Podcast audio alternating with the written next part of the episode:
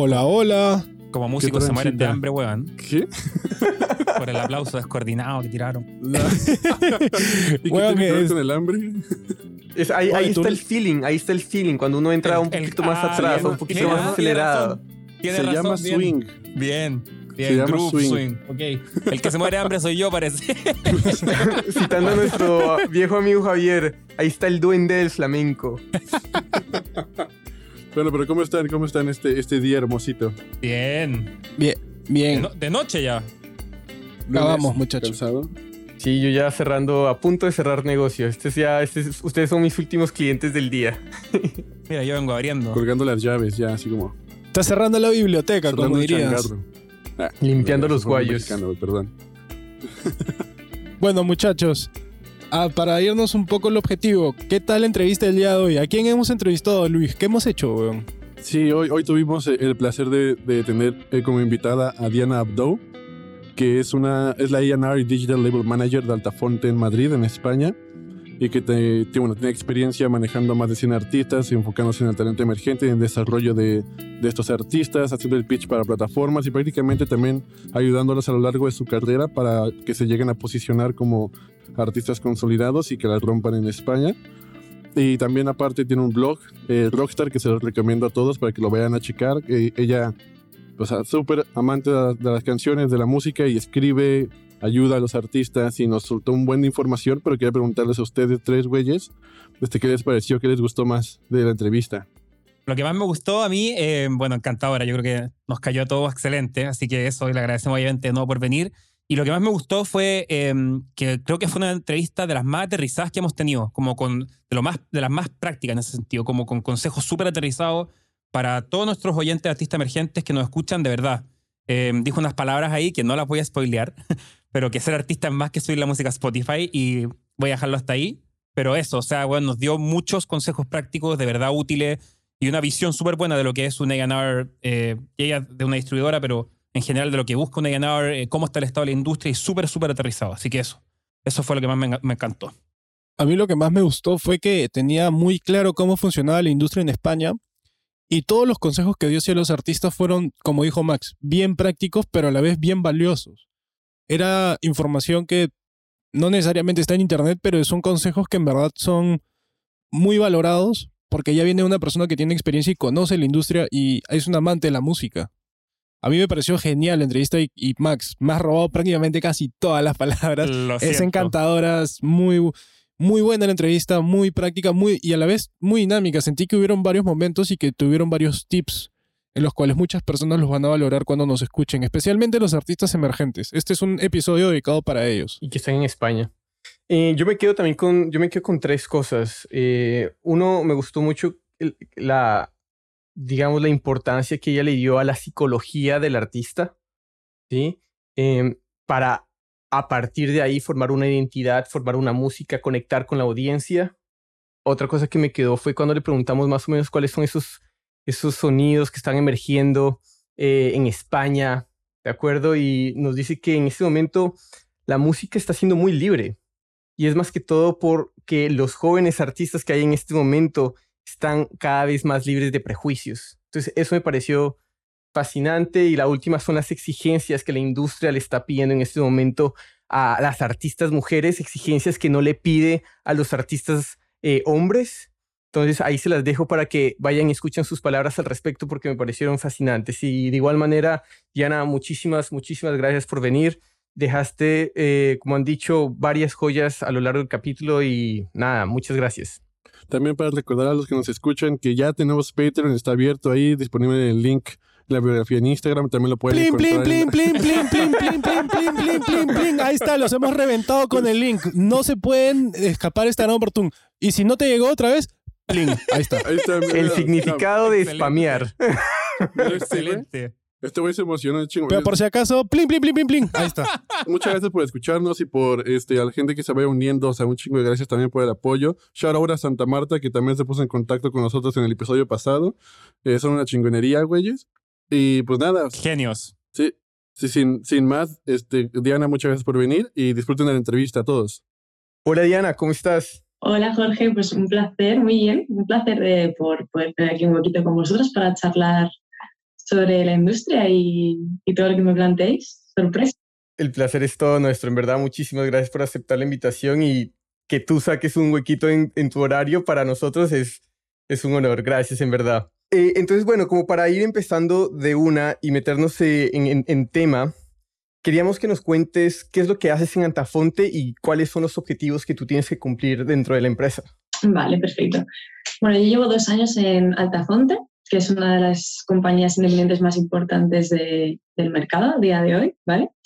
Estoy en el equipo de España, en la oficina de Madrid en concreto, y empecé llevando eh, una sección de Altafonte que se llamaba Creanauta, que era una especie de plataforma dedicada al, a publicar música para talento emergente, pero un poco do it yourself, o sea, era un, un, modelo de, pues, el artista sube su música y tú estás un poco ahí como el label manager de revisión, pero desde hace ya año y medio estoy como AR en lo que es el equipo de Altafonte España, somos seis en total, y a mí me han dejado pues eh, lo que es la parte más divertida yo creo del trabajo que es poder descubrir talento emergente local sobre todo español entonces eh, mi objetivo es fichar artistas que consideremos interesantes para el mercado actual que veamos que tienen talento que veamos que tienen equipo posibilidades reales de, hacer un, desarrollo en, de su carrera y acompañarles en todo ese proceso, ¿no? Porque al final, cuando es la primera vez que publicas música, pues hay muchísimas dudas, es una industria que yo creo que hay mucha desinformación y el artista, pues al final se tiene que ocupar de, de, hacer música, ¿no? En un mundo ideal, pero en el, mundo en el que vivimos, pues lo, lo, suyo es que sepa un poco de todo, ¿no? Y, la idea de mi trabajo es siempre guiarles y acompañarles en todo ese proceso de publicar la música, diseñar una estrategia de lanzamientos óptima, presentar las novedades a los editores de las plataformas digitales de, España, en este caso, no solo Spotify, sino pues también contamos con, con, editores de Apple Music, Tidal, YouTube, Amazon Music. Y, y, bueno, conseguir un posicionamiento en plataformas y no solo un posicionamiento en plataformas. Yo personalmente intento eh, hacerles entender que los proyectos tienen que verlos como un 360 y que no es solo cuestión de publicar música, sino que tienen que tener muy claro qué quieren contar, cómo son sus directos, de dónde es su público objetivo, cómo comunicar en redes, cómo comunicar a través de sus videoclips. Es decir, con mi, mi, labor como AR quizás debería ser mucho más reducida, pero a mí me parece que para los artistas emergentes tienes que dar un poco un, un soporte mayor ¿no? y una atención mayor. Y ahora, Diana, que nos estás comentando de los artistas emergentes, para ti, ¿cuáles son las mejores prácticas para poder mantenerse al día o al tanto con lo que está pasando en la industria musical de España? Y para poder llegar a sus objetivos, poder lograr, bueno, ser exitosos hoy en día. Uh -huh. Eh, bueno, yo personalmente siempre he descubierto ese talento emergente eh, en los directos, cosa que, bueno, en la pandemia pues fue algo que, que, me chocó muchísimo porque yo antes iba como a cinco conciertos por semana, sin exagerar, y de repente todo fue un parón, ¿no? Entonces, eh, ahora pues los ARs nos, nos hemos visto un poco obligados, entre comillas, a tirar más del digital y a utilizar otras herramientas para descubrir talento como pueden ser las redes sociales. Concretamente TikTok eh, ahora está tomando bastante, bastante protagonismo. Eh, por supuesto, las propias plataformas de streaming, cuando uno bucea viendo artistas recomendados, otros artistas similares que están en playlists, los medios de comunicación, que aunque a veces el estado de la prensa no es eh, el mejor, pues todavía quedan ahí medios eh, potentes y que realmente son prescriptores musicales. Y luego propuestas que nos, que nos llegan a nosotros. Y, y un poco las claves de llegar al éxito, me preguntabas, yo es que creo que hay que definir primero lo que es éxito para cada persona a lo mejor para un artista emergente el éxito es eh, llenar la Riviera con la presentación de su primer disco y me estoy poniendo muy generoso. Eh, creo que hay que definir lo que es el éxito. Mm, para mí el éxito es hacer las cosas como uno quiere, de la manera que uno quiere, sin ataduras y, y siendo un poco el, el, que lleva el timón de su barco, ¿no? A partir de ahí, pues bueno, cada artista tiene sus propios objetivos y expectativas, lo cual siempre suele estar, está, bien. Yo creo que hay ambicioso, pero también hay que tener los pies en la tierra y saber que la competencia es brutal y que, pues, que el mundo es el que es. Totalmente, totalmente. Y bueno, acá nosotros tenemos envidia sana de que vaya cinco, haya sido cinco conciertos semanalmente. Eso es algo que nos apasiona a todos nosotros, así que acá lo, solamente tiramos ese dato acá para que la gente sepa. Y bueno, ya que comenzaste mucho, comentaste mucho de los artistas emergentes de, y de las diferentes oportunidades, ¿tú cuáles crees que a la vez son los retos más grandes para los artistas emergentes españoles? y cómo los ayudan ustedes de Altafone para poder superarlos? Yo creo que el reto principal al que todos tienen que enfrentar es quiénes son como artistas. Creo que eso roza ya la psicología y muchas veces nos reímos ¿no? de los compañeros que somos más psicólogos que ARs o que eh, gente de marketing o de, o de promo. Eh, hacerles entender que, quiénes son ellos y cómo comunicar todo eso, ¿no? porque al final eh, es donde tienen que poner el foco. También siempre les podemos dar consejos sobre las propias grabaciones, aunque personalmente en Altafonte respetamos la música tal cual llega y no ponemos ninguna objeción, pero a lo mejor sí podemos decir, oye, mira, pues de todo este disco, estos veo que son los singles que pueden tener más sentido que vayan como adelantos, a ver qué te parece, ¿no? Pero la, última palabra siempre la tiene el artista. Eh, los autores ayudamos mucho a entender al público, porque el público es lo que mantiene a un artista y el que le catapulta el éxito. Es al público manda y es verdad que el público ahora es muy duro, muy em, cambiante. Hoy me gustas, mañana no, es el otro grupo. Es decir, vivimos una sociedad de la atención, la economía de la atención realmente, y captar la atención de la gente eso es lo más difícil. Entonces, les damos un poco esas herramientas, ¿no? De dónde está su público, cómo dirigirse a él, eh, cómo pueden mejorar en, incluso en estrategias de promoción en redes sociales. Si les falta un miembro del equipo, pues le podemos presentar a, alguien que nosotros conocemos de confianza para que, bueno, pues que vean el, proyecto y si les gusta se, sumen. Eh, y, yo personalmente intento también mantenerles con la creatividad y la, y la motivación elevadas, sobre todo en esta última época que ha sido realmente difícil. A los artistas les ha faltado mucho eso, ¿no? El, el ver que tienen un hueco. Es muy interesante porque ahorita lo que estás diciendo que también está, miras que el equipo tenga, o sea, que la banda tenga tal vez un equipo, que tenga ese potencial, em, que tenga muy claro también su visión, ¿no es cierto? Como, como artistas, a dónde quieren llegar, pero también es algo que probablemente como A&R los pueden ayudar a, a encaminar esos, esas visiones. Entonces, así como un A&R de una disquera se fija como en, en, ciertos dotes de los artistas, el de la editorial en otros dotes, eh, tú como llenar de una distribuidora, eh, ¿qué nos puedes contar en lo que tú te fijas para que, cuáles son esos factores atractivos para que Altafonte se termine aliando con este artista? Vale, em, bueno, nosotros al, final Altafonte es una compañía de música y tecnología, porque ah, es verdad que mucha gente nos conoce como distribuidora y es uno de nuestros principales cometidos, publicar la música en plataformas, pero al final acompañamos un poco al artista en todo el desarrollo de lo que es eh, publicar su música en digital y también hacemos en algunos proyectos en físico. Eh, yo recibo pues una media de unos 20 emails diarios eh, de gente que quiere distribuir con nosotros y quiere trabajar con nosotros. Y lo primerísimo es primerísimo escuchar la música, ¿no? Parece lo obvio, pero es que eso es en lo que tiene que poner la atención el artista, en, conseguir música de calidad, hay bajo unos criterios, ¿no? Totalmente objetivos, pero me parece que la música tiene que estar bien producida, tiene que sonar bien, tiene que ser eh, no original, sino auténtica, que, tenga un mensaje, que tenga un concepto detrás. Eh, a mí me gustan mucho los, proyectos que vienen con un concepto de esto soy yo, esto es mi música, este es mi directo, este es mi equipo, así quiero yo mis videoclips. O sea, que lo, tienen todo muy mascado. A mí eso es algo que me, que me hace poner como el ojo. Además, si tienen un pequeño equipo de gente, aunque sea pequeño, oye, pues tengo un amigo que me hace los videoclips, tengo esta persona que me lleva los medios. También me, da tranquilidad, ¿no? Sobre todo cuando, cuando veo que aunque sean emergentes se pueden permitir ese tipo de alianzas. Porque al final un proyecto artístico no solo crece por el digital o no solo crece por un directo, es una combinación de muchos factores. Pero ya digo, personalmente eh, la música es lo primero que hacemos. De hecho, las reuniones de AR ponemos los proyectos en común y entre todos decimos, oye, Em, he visto a este artista, ¿qué os parece? Estos son sus demos, estos son sus, lo, que, lo que tiene pensado.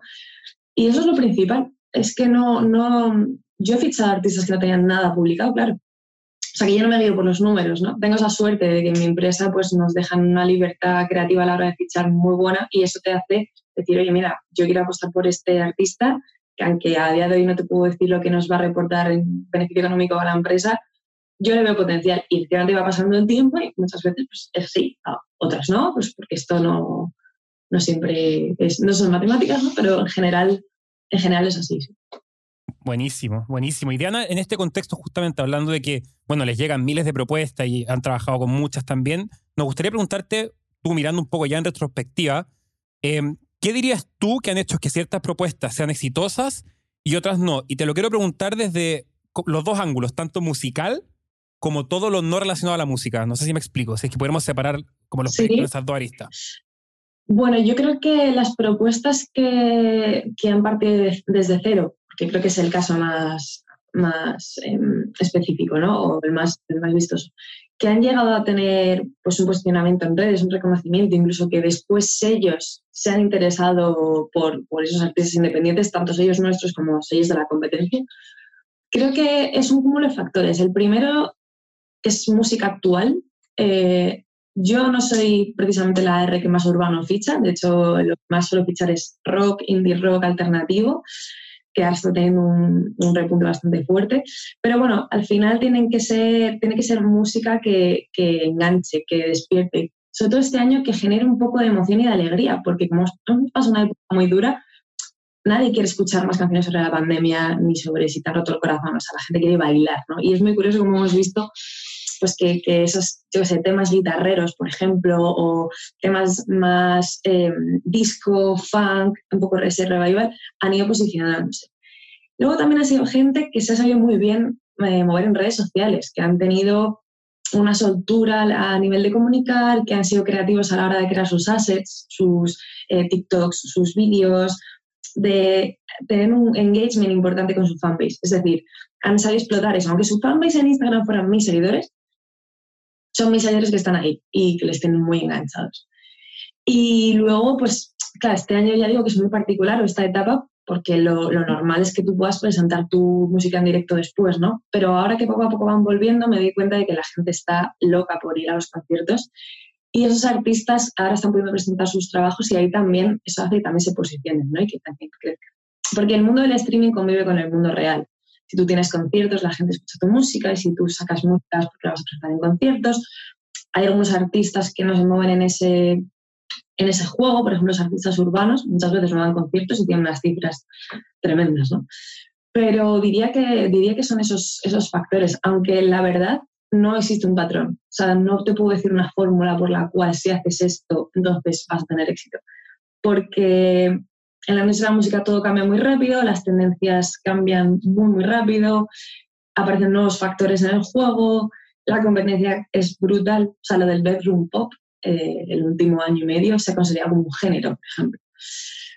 Entonces no hay una fórmula para el éxito. Para mí la fórmula es eh, hacer una música, tener un directo increíble, que la gente se quede a cuadros, eh, ser muy constante, rodearte de un buen equipo profesional y personal y, y, ser un poco disruptivo, ¿no? No tratar de copiar a nadie, no tratar de sonar como nadie, buscar tu, tu propio sonido. Por eso digo que tiene mucho que ver con la psicología y con la identidad de uno más que, que con la propia industria casi. Y por supuesto entender por dónde va la industria. Si un artista ahora que eh, sacar un sonido de los años 70, pero quiere posicionarse, en playlist, pues, pues, no va por ahí la industria. Hay que ser consciente de por dónde se mueve la industria. Sí, y es súper interesante el hecho de cómo poder identificar por dónde se va moviendo la industria, porque todo el tiempo eh, estamos de acuerdo contigo y que va cambiando, o sea, cada vez, cada... O sea, estamos depurando demasiadas canciones prácticamente y, y justamente hace unas semanas nosotros cuatro nos lanzamos, fuimos a Madrid para una serie de conciertos, que también sé que, por ejemplo, fuiste a, a ver Baltasar y Ay, todo eso. Qué maravilla. Oh. Estuvo chido. Sí, aquí, aquí Jorge de, eh, nos, nos invitó y fue, ah, bueno, vamos y lo agarramos como excusa y lo disfrutamos como locos, ¿no? Pero eso fue un concierto, pero después como yendo a restaurantes, cafés, este, bares allí en Madrid, o sea, como que nos dimos cuenta de que todo el tiempo estaba sonando el top 50 global, top 50 España y es como, ok, o sea, ya sé que es Tangana, Rebla Alejandro, que es Bad Bunny, que es todo eso, y o sea, ok, eso ya está. Y, pero tú como con tu trabajo igual tienes una perspectiva más como identificando estos nuevos talentos emergentes y todo eso, y te queremos preguntar si eh, tú podrías decirnos como qué nuevos géneros o sonidos están empezando a surgir, como del underground un poquito por debajo, que pueden llegar a ser el sonido de, del mañana en España, por ejemplo. Yo no sé si serán los géneros del mañana, pero sí que veo géneros, o sea, es muy difícil ¿no? decir cuáles pueden ser los géneros del mañana. Claramente lo que es eh, todo el mundo urbano es, es, para quedarse. Vamos, en realidad nunca se fue, pero ahora ha vuelto con mucha fuerza. Yo creo que también tiene que ver mucho con contexto, con cómo se produce la música. Hemos, hemos dejado un poco los estudios para producir en casa. Los chavales ahora se compran su Mac o su ordenador se montan su estudio en casa y eso ha permitido una libertad y ha permitido que ese género aflore y se posicione, porque hay mucha gente que hace eso, y muy bien, además, muchos de ellos. Creo que en España, por ejemplo, el rock está volviendo a tener un, un, repunte importante. De hecho, Andalucía para mí siempre es el bastión del rock experimental y cada vez hay más bandas en la escena underground, por supuesto, que, que, bueno, se empiezan a hacer un hueco. Ejemplo, Derby Motoreda, Burrito Cachimba, que, que bueno, pues eh, para mí son uno de los referentes en ese, en ese género. Por supuesto, el pop siempre está ahí, pero para mí ahora es muy difícil hablar de géneros porque creo que precisamente los géneros se están rompiendo y las barreras entre ellos se están diluyendo más que nunca, entonces cuesta mucho, ¿no? Eh, definir a un artista por su género. De hecho, cuando tú haces la, la presentación a editores de un nuevo proyecto y tienes que poner todos esos, esos tags, esas categorías de género, dices, es que realmente ni siquiera con eso engloba, ¿no?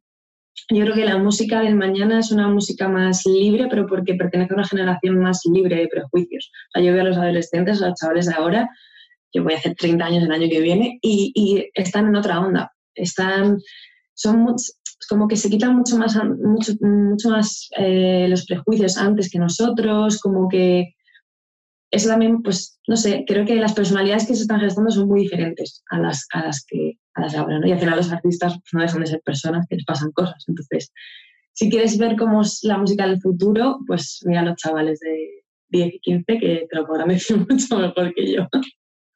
Buenísimo. Totalmente, y 100% que los tiempos han cambiado muchísimo. O sea, lo, no sé, todos nos, o sea, como decís tú, los chavales de hoy en día se comportan de manera diferente, los prejuicios cambian, etc. Y, yo te quería llevar un poco en ese mismo contexto a la siguiente pregunta. Em, la pregunta es, más bien, ¿cómo definirías tú hoy en día lo que es un artista consolidado? Porque, como bien sabemos, sea, antes quizá un artista consolidado era más fácil de entenderlo, como alguien que iba a un concierto, llenaba un estadio, vendía X cantidad de CD.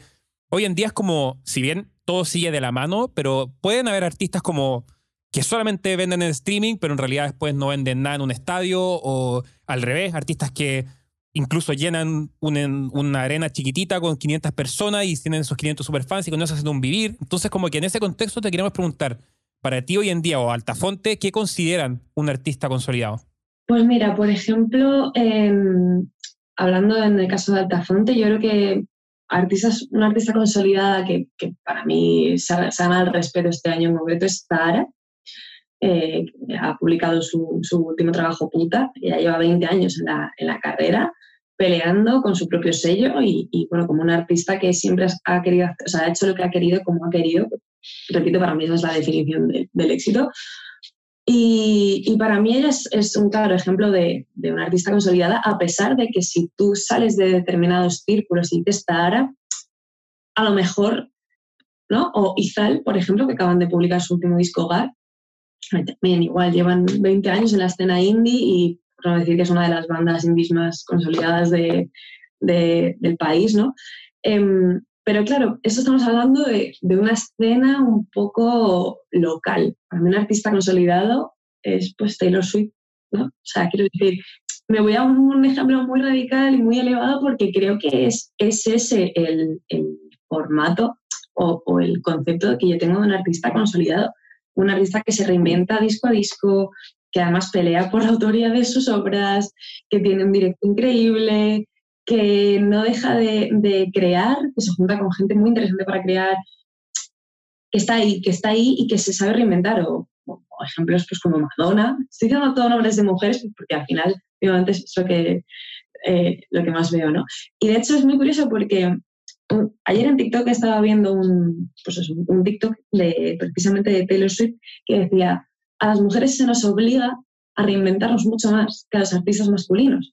Entonces, por eso ves esos cambios de look, tipo Billie Eilish, por ejemplo, que de repente pues, saca nuevo disco y se cambia el look, porque la industria y la sociedad le demanda ese, ese cambio de look, ese cambio de imagen y estar todo el rato ahí y siendo sexy, provocativa, pero no tanto, ¿no? Esa un poco esa, eh, esa, bueno, esa discusión que hay encima de la mesa. Entonces, creo que por eso he puesto nombres de, de, mujeres, porque creo que eh, si están ahí están en lo alto es porque se lo han currado mucho y, y, porque, porque lo han peleado como nadie. O sea, desde cero, como todo el mundo empieza, pero sí.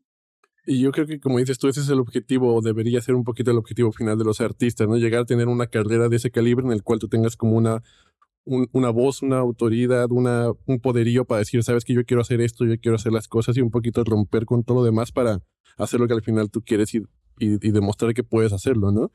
Y como que todos los artistas también tienen estas aspiraciones de llegar a este lado, de, de llenar arenas, de estar en la portada de las mejores playlists de todas las DCPs y cosas por el estilo, pero al mismo tiempo, como tú habías dicho anteriormente, es, es una combinación de tantos factores y de mucho trabajo y que no solamente es algo que se consigue de, de, de, un día para otro. Y entonces como hay, hay, que a veces aprender también un poco a manejar las expectativas con el artista emergente, ¿no? Porque igual ya está soñando que ya tiene un imperio con el primer sencillo, primer álbum o algo así, y, y pues no lo logró, por ejemplo, ¿no? Y entonces, ¿tú cómo crees que es la mejor forma de manejar estas expectativas, de ponerlo como los pies en la tierra y también al mismo tiempo de comunicarle un fracaso que, que también puede llegar a pasar en, la industria? Sí, claro, de hecho ese es mi pan, el pan de cada día, ¿no? Un pan de cada día. Em, es un clásico de pues, una banda que, oye, yo decidí apostar por ella, o otra gente decidimos apostar por ella. Eh, entonces uno mío como con toda super ilusión de, oh Dios mío, mm, quieren que trabaje con ellos, tal. Entonces, este single, este single va a entrar en todas las playlists. Y yo, a ver, a ver, bájale Rosalía, ¿no? En plan de, eh, acabas de nacer, eh, eh, tienes todo por hacer, no, porque tengo muchos seguidores, porque tengo amigos influencers, eso está muy bien. Pero al final, las cosas no se hacen de la noche a la, a la mañana. Yo creo que es que vivimos en una sociedad en la que lo queremos todo ya, todo rápido, mm, queremos no es que tengo un amigo que tiene una canción y ya está en playlist. Bueno, pero es que tu amigo no eres tú. Eh, la comparación es algo con lo que se tienen que enfrentar y es muy duro darte cuenta de que pues, no eres ni Taylor ni, ni tal, ni Zara, ni el amigo tuyo que lleva un single más que tú. Tú eres tú y tú tienes tu pulio y tienes tu producto y tienes tus circunstancias y ya está, es lo que te tiene que importar. Y el cómo comunicar fracaso, yo siempre intento, más que, bueno, soy bastante sincera y, más que comunicar un fracaso, lo que intento es poner los pies en la tierra eh, y hacerles entender que esto es una carrera de fondo, eh, no es una maratón. Esto es un ladrillo a ladrillo, construyo mi castillo, como digo muchas veces, y que, con el primer single no entres en plataformas o en playlists eh, no significa que tu música no sea buena, no significa que lo hayas hecho mal, no, simplemente es que tienes que entender que al día se suben muchísimas, muchísimas miles, miles de referencias a nivel mundial, que la industria está saturada, que mm, tú tienes que encontrar tu hueco, que eso va a llevarte tiempo. Lo que pasa es que creo que, me repito, ¿no? Pero mm, vivimos en una sociedad en la que lo queremos todo ya. Un la sociedad microondas, ¿no? Como cuando haces unas palomitas y los 300 las tienes. Bueno, pues las carreras de los artistas no se hacen así.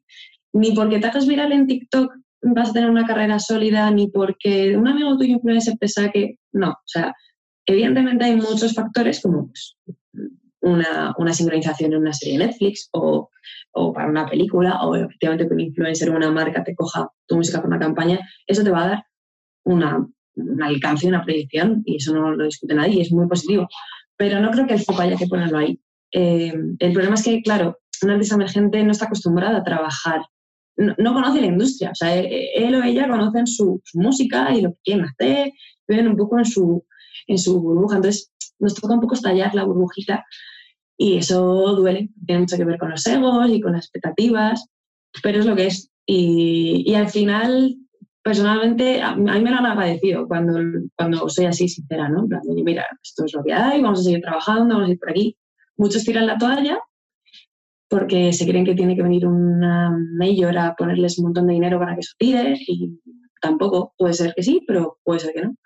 Pues bueno, es mucho de fe y curro, ¿no? Es con las dos cosas. Diana, y a mí me encantó lo que dijiste recién, y lo voy a tomar, es que dijiste que los artistas emergentes generalmente no conocen muy bien la industria, obviamente no todos, pero generalmente.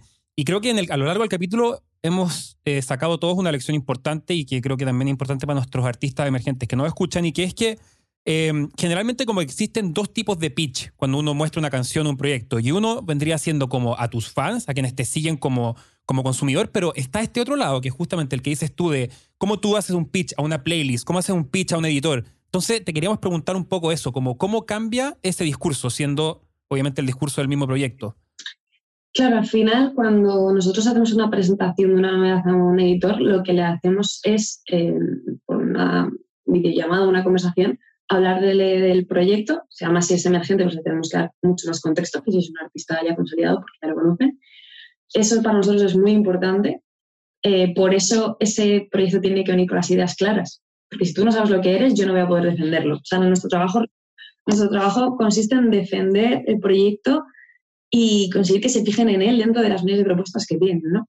Y por otro lado, eh, bueno, pues definir su música, eh, hacia qué sonidos va, o sea, son cosas que, mm, o si tiene conciertos, si tiene una gira, son cosas que al, editor, que al final es una persona que trabaja en la industria de la música, le interesa, ¿no? Pero de hecho luego cuando, cuando un editor decide poner una, una canción en una playlist, no, no solo se fija en el pitch, se fijan en sus algoritmos, se fijan en las menciones en medios, se fijan en el interés que hay en redes, tienen en cuenta un montón de factores. Por eso, un pitch al final es, sí, es como la primera vía y por eso hay profesionales que nos dedicamos a esto.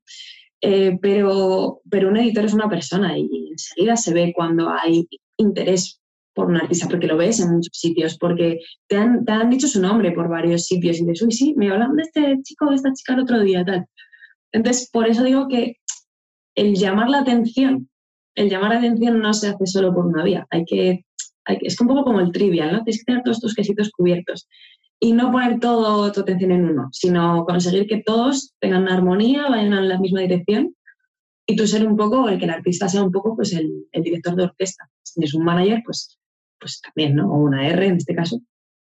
Pero, pero creo que vamos, vamos por ahí. Y también ahorita hablando un poquito, porque nos estábamos enfocando ahorita en el, en el mercado español, que es donde tú estás como enfocado y todo esto, los artistas emergentes, y después hablando también de los artistas consolidados.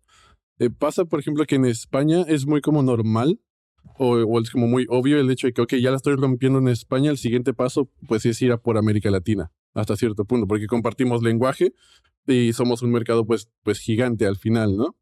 Y, y, se llega a estas circunstancias, obviamente haciendo como el pitch y trabajando demasiado. Y, pero en este trabajo mismo, ¿cómo se prepara un artista, por ejemplo, español, para empezar a hacer esta transición para abarcar diferentes mercados en la industria, por ejemplo? Pues lo primero, y es algo que les cuesta mucho entender, es precisamente hacerse fuertes en España, porque cuando uno tiene una propuesta que en España ya es medianamente reconocida, es cuando puede empezar a tocar puertas. Eh, en el caso de Latinoamérica, por la experiencia que tenemos, y aquí vosotros me podréis eh, decir, em, siempre lo que los compañeros nos dicen es que es muy importante que ese artista eh, tenga un motivo por el cual quiere acercarse a Latinoamérica, me explico. O bien tiene una colaboración con un artista de manera que intercambio público, si eso está a la orden del día, no solo en géneros urbanos, sino en general. La colaboración se ha, se ha consolidado como la herramienta de intercambio de mercados más, más potente a día de hoy porque se tiran un mensaje por Instagram. Y entonces, ah, sí, te conozco, tal, nos apetece hacer una colaboración. Perfecto. Pero si no va por esa vía, el artista tiene que entender que para llegar a otros mercados tiene que tener pues unos conciertos cerrados o una promo cerrada. De hecho, si puede ser las dos mejor, porque si no, ¿por qué se van a interesar en él fuera? Es decir, ya, ya en Latinoamérica, ¿no? por ponernos un caso, ya, ya tienen un mercado súper vasto de artistas y tienen que dar cobertura de ese mercado. Si quieren traer propuestas de fuera, tiene que ser porque esas propuestas tienen un, motivo, ¿no? Pues tienen una gira, tocan en un festival.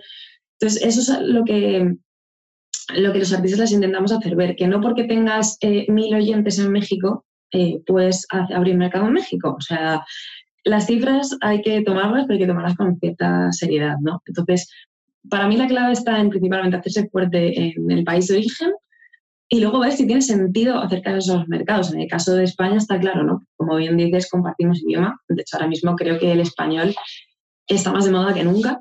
O sea, eh, tengo un montón de bandas, es muy curioso, emergentes que cantan en inglés y yo de hecho no, nunca las ficho.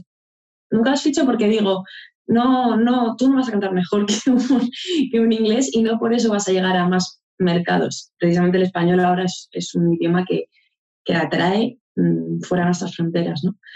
Y lo he dicho, luego contar por lo menos con un equipo que te pueda mover eh, en el país de origen. O sea, me parece fundamental, porque si no es muy difícil que, captes su atención, muy, muy complicado. Hace poco tuvimos el placer de hablar con Mark Meyer de Random Sounds, que es ubicado en Paraguay, y nos explicaba cómo podía variar el valor de un stream en términos de monetización debido al cambio del valor de una suscripción que puede haber por país. ¿Vale? Entonces, eh, nos genera curiosidad cómo ustedes desde Altafonte manejan este tema, ¿vale? El cambio de, de, valor de un stream al momento de monetizar versus el querer llegar a la audiencia correspondiente del artista independientemente de dónde esté ubicado, ¿de acuerdo? Porque puede que esté ubicado en un país de más monetización o de menos monetización. Entonces, ¿cómo ustedes enfrentan este trade-off al momento de promocionar un artista? Claro, a ver, nosotros, eh, de hecho, tenemos varias oficinas en Latinoamérica. Eh, estamos en México, en Chile, Colombia, Perú. Eh, también estamos en Los Ángeles. Argentina también. Y, y, nosotros realmente cuando podemos, cuando tenemos esa posibilidad de hacer puentes y de hacer un intercambio de artistas, es efectivamente cuando ya tienen un mínimo de números en streaming, eh, pues por razones obvias, porque al final Spotify se consolida como termómetro de la industria. O sea, cualquier persona de la industria, si quiere ver cómo te va, abre Spotify, ve, ve tus números, antes que escuchar tu música, ve tus números. Y esto es algo que sucede y que nos pasa a todos. Sería una estupidez, una negarlo. ¿no? Em, lo que hacemos sobre todo nosotros es hablar con nuestros compañeros de las otras oficinas y presentarles nuestras prioridades. Eh, oye, pues por ejemplo, tenemos un lanzamiento importante, eh, esta banda tiene este recorrido, va a sacar este disco, estamos buscando apoyo allí, ¿no? Y, entonces hacemos, hacemos fuerza por ambos lados y viceversa, cuando ellos tienen un artista importante, nosotros nos coordinamos. Eso podemos hacerlo porque nosotros tenemos estructura, tenemos equipos, tenemos oficinas, entonces permite un artista independiente a lo mejor más pequeño, eh, es, es, mucho más complicado, sobre todo por lo que comentabas, ¿no? Porque no se puede calcular el precio de un stream en un, en un sitio o en otro. Depende de muchísimas cosas. De si el, el oyente está escuchando desde una cuenta free o premium, em, efectivamente, claro, del CPM del mercado eh, per se, bueno, hay una serie de factores. Entonces, es, es, algo realmente complicado. Yo creo que hay que tener un poco los pies sobre la tierra y empezar la casa por, por los cimientos y ya llegará el tema de, expandirse fuera. Creo que es muy bueno ser ambicioso y creo que es una cualidad que todo artista tiene que tener, pero también tiene que tener un orden y, un plan, ¿no? ¿no? No intentar llegar, o sea, no es cuestión de disparar muchas balas, sino de disparar las balas adecuadas en el momento adecuado. Y de hecho con el tema de la promoción, por ejemplo, es lo mismo, ¿no? Eh, la idea es dónde está tu público objetivo. Si tú eres un artista español y te quieres desarrollar en México, vete a México. No, no te intentes desarrollar desde España. Es que no, ¿sabes? O sea, eso es, algo que es como sentido común, realmente. De acuerdo. Y metiéndonos un poquito más a, la realidad en la que en este momento está la industria, que es todo lo que, la sensación que se ha vuelto TikTok, eh, ¿cómo es la relación que ustedes tienen con TikTok? Eh, ah, ¿cómo, es la dinámica que manejan con la plataforma que ya pues ha demostrado su importancia en la industria? La verdad es que estamos em, eh, creando y consolidando una relación muy, muy fructífera con el equipo, sobre todo de España. Em, y de hecho estamos, hemos organizado, vamos, hace cosa de tres semanas o cuatro, un taller impartido por TikTok para nuestros artistas y sellos para enseñarles a, sacarle partido a la herramienta eh, cuando se trata de un artista. ¿no? Eh, TikTok ya no es esa red social en la que la gente hace sus bailecitos, de hecho es mucho más que eso, es una plataforma de entretenimiento, ni siquiera es una red social. Y, nos han dado muchos consejos sobre, sobre cómo un artista puede sacarle partido a su, a su música, porque al final nosotros como Altafonte enviamos la música a TikTok y cualquiera, si tú haces una receta y le pones la música de un artista Zara, esa canción se empieza, empieza a rodar, ¿no? Pero igual que en Instagram tú creas una estrategia de contenido, en TikTok también. Y es algo muy interesante, estamos muy contentos porque, porque cada vez más eh, ellos mismos nos dan más herramientas para que nosotros comuniquemos a los artistas y a los sellos y, y, dan sus frutos, efectivamente. Entonces, es algo que, que, tenemos muchas expectativas de aquí al año al 2022, que esta relación siga creciendo y que los artistas se animen a entrar en TikTok, porque muchos son muy reticentes. Sobre todo lo que es el género más indie y tal, es como, no, yo ya soy muy mayor para eso, como que ven como que, ¿no? Un poco como cuando mi madre, por ejemplo, se quedó en Facebook y, Instagram ya no lo tocó, ¿no? Pues está pasando un poco lo mismo. Es como, no, yo ya tengo Instagram, ya no. Tenía Twitter y me lo cerré, me lo cerré en TikTok, ¿no? No se dan cuenta de que lo que decía antes, todo evoluciona muy rápido y TikTok se está comiendo todo el mercado. Tiene todos los tipos de públicos. Tiene hasta la ama de casa que hace recetas, hasta el chaval urbano que hace sus temas, artistas que pintan mmm, zapatillas. O sea, entonces la, la capacidad que tienes de hacer que tu música llegue a muchísima gente, muy variadas precisamente. Así que sí estamos todos muy enganchados a TikTok. Totalmente, TikTok es un fenómeno y creo que va a seguir revolucionando a lo largo del tiempo en los próximos años. Creo que nos va a traer un par de sorpresas más.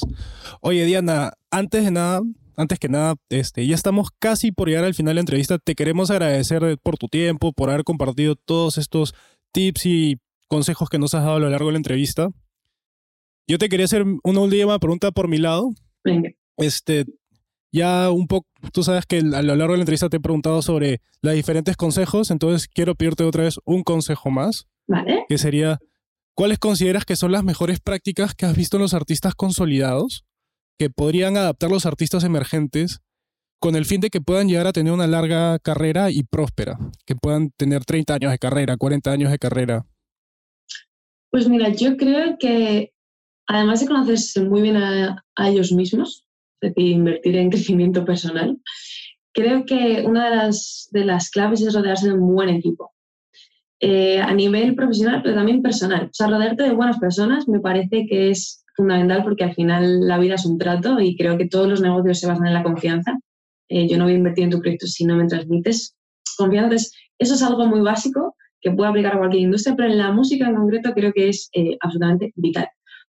Después creo que deberían prestar atención a, mm, a lo que es ser disruptivo, es decir, dejarse de intentar copiar, porque los artistas que se han hecho de verdad un huevo en la industria, creo que evidentemente han podido tomar referencias de otros, porque bueno, la, la, música, el arte es así, pero han sabido encontrar su estilo, su voz, y eso es pues muchas horas, equivocarse, prueba y error, grabar, regrabar, esto me convence, esto no es, es muchísimo tiempo de experimentación ¿no? y de hacerse un poco un maestro en su expresión. Tercero, eh, técnica. Si tú no sabes tocar la guitarra, contrata al mejor guitarrista, pero mm, técnica. Eh, yo personalmente creo que, las, la música, las canciones tienen que tener calidad, tienen que tener calidad por encima de todo, aunque vivamos en el mundo del fast music y todo esté muy rápido, creo que las grandes obras de arte quedan ahí por su calidad, eso es indiscutible.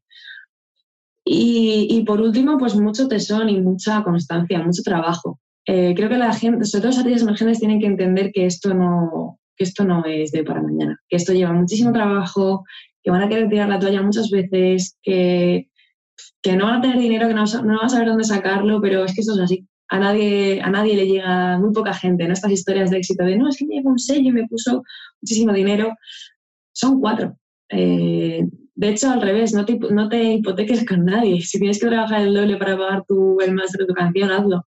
Pero, pero que entiendan que esto es mucho curro, que es mucho trabajo y que ser artista no es publicar tu música en Spotify. Yo siempre lo digo. Porque yo mañana me grabo unas canciones con mi guitarra que tengo ahí y publico mi música. O sea, no, no, eso no me convierte en artista. Un artista al final es una persona que tiene algo que decir, que aporta una visión sobre el mundo que no tenía otro y que con eso llega a otras personas y hace clic en otras personas. Para mí eso es ser artista. Increíbles palabras, de hecho, o sea, sí, o sea, deberíamos cerrar ahí. Acabemos. Sí, Corte. Cerremos. Bien, sí, en verdad. Lo voy a poner como rington ya, esto, ¿no? Me encanta. No, no, muchas gracias en serio, Diana, por toda la información y los consejos y tu experiencia que nos has compartido. Espero y, y, y para que, por ejemplo, si, si, si alguien quiere como este, seguirte en- o ponerse en contacto contigo, ¿cómo lo podemos hacer? Porque también sé, por ejemplo, que tienes un, un medio donde escribes sobre música súper chido y todo. O sea, Sí. lo que te apasiona y lo, lo transmites y como para que te sigan, compártenos las redes y eso. Claro, pues me pueden buscar eh, con mi nombre y apellido, que es Diana Abdou, A-B-D-O-U, y por Instagram, que es realmente la red social que más utilizo. Y luego, si quieren echarle un vistazo al blog, pues se llama Rockstar, rockstarmagazine.es. Eh, estoy, de hecho, diseñando ahora mismo un poco toda la, toda la estructura ¿no? de redes nueva, que me apetecía dar una vuelta sobre todo al diseño, meter más vídeo, eh, meter más edición, y estoy justo ahora con ello. Pero vamos, eh, Instagram yo creo que es la vía más fácil. Y por supuesto, si escriben Altafonte y preguntan por mí, pues también me pueden, me pueden contactar, eh, seguro que, vamos, siempre estamos abiertos a escuchar música. Eso, otra cosa no, pero es verdad que escuchamos absolutamente todo lo que nos llega. Entonces, ahí lo esperamos, en el mail, en redes y en los conciertos también, claro.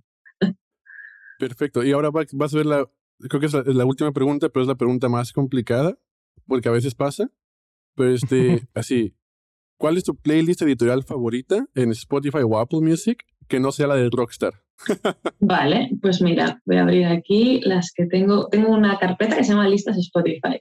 Vale, pues. Yo también. Qué buena, qué buena. A ver, una de las que más me gusta es Chicken Swagger.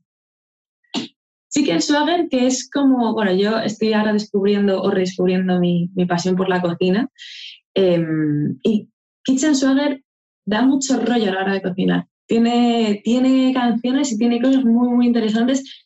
Es una onda muy groove, o sea, tienes desde Makeki Wanuka, Bakar, eh, ¿quién más tienes por aquí? A ver, así que, que estoy unos nombres. Frank Ocean, em, Thundercat, Leon Bridges, es un poco esa, esa, onda. A mí me gusta mucho ese tipo de música y me gustan mucho las playlists editadas que tienen groove. También temazos chill me gusta mucho, por ejemplo, las escucho bastante. Esas dos yo creo que son las que más me gustan de editoriales de Spotify. Y en Apple Music te diría Madrid suena, porque me hace mucha ilusión que hay una playlist que sea de Madrid y, y, tiene pues muchas bandas de la escena underground, otras más consolidadas, pero me parece muy interesante. También una de Barcelona suena, para que no digan que soy en plan de Madrid, solo digo la de Madrid. ya, ya, estamos anotando todas aquí para compartirlas. Para de hecho, ya la, ya la tengo acá, ya la, ya la encontré. ya, ya, ya, tiene el corazoncito, seguir y download todo ya. Tenemos que hacer Valencia suena. pues he de decir que trabajo con muchos artistas valencianos. Eh, Eso. De hecho, uno de ellos, y es uno de los proyectos que me gusta, se llama Siena, no sé si le conocéis. Eh, acaba de ser sí. OP melancólica ahora mismo. Y de hecho tiene una gira muy interesante de festivales y salas de este otoño y el próximo primavera-verano. Y sí, sí, hay, mucha, hay mucho talento valenciano. Tengo, tengo varios Primavera Diver, que es un sello eh, bastante así de rollo indio, donde allí también trabajamos con ellos. Hay, hay muchas cositas por ahí por la costa. No, pues, como decimos en México, súper chingón, un chingo de gracias por, por venir. Y no sé, un último mensaje final que quieras para los artistas, para la gente en sí que escucha el podcast, si quieres. Pues a los artistas lo que les digo es que, que trabajen mucho en ellos mismos, de verdad. Que, que sean auténticos y que, sean, que si son artistas son para hacer las cosas como ellos quieren y no como les dicen que tienen que ser, ¿no? Porque si no, pues serían probablemente otra cosa. Así que no digo más que eso. Eh, fidelidad a uno mismo, ideas claras, mucho curro y pa'lante. Tremendas palabras, Tremenda. Diana. Muchas gracias por todo. Gracias, muchas Pues vale, entonces nos vemos y muchas gracias a again por, la, por aceptar y platicar con nosotros un ratito. Estupendo, a vosotros por invitarme, ha sido un placer. Gracias. Vale. Chao, chao. Chao, chao. Chao. Hey, muchas gracias por escucharnos y no olvides de seguirnos en Spotify, Apple Music, Pandora o la plataforma digital que sea de tu preferencia. Si te gustó el podcast, no olvides recomendarnos a tu grupo de amigos o colegas, ya que esa es la mejor manera de que sigamos creciendo la comunidad. También nos puedes encontrar en Instagram, Facebook y YouTube como 8000 kilómetros podcast. Cualquier comentario, duda o sugerencia es más que bienvenida y nos vemos en el siguiente episodio.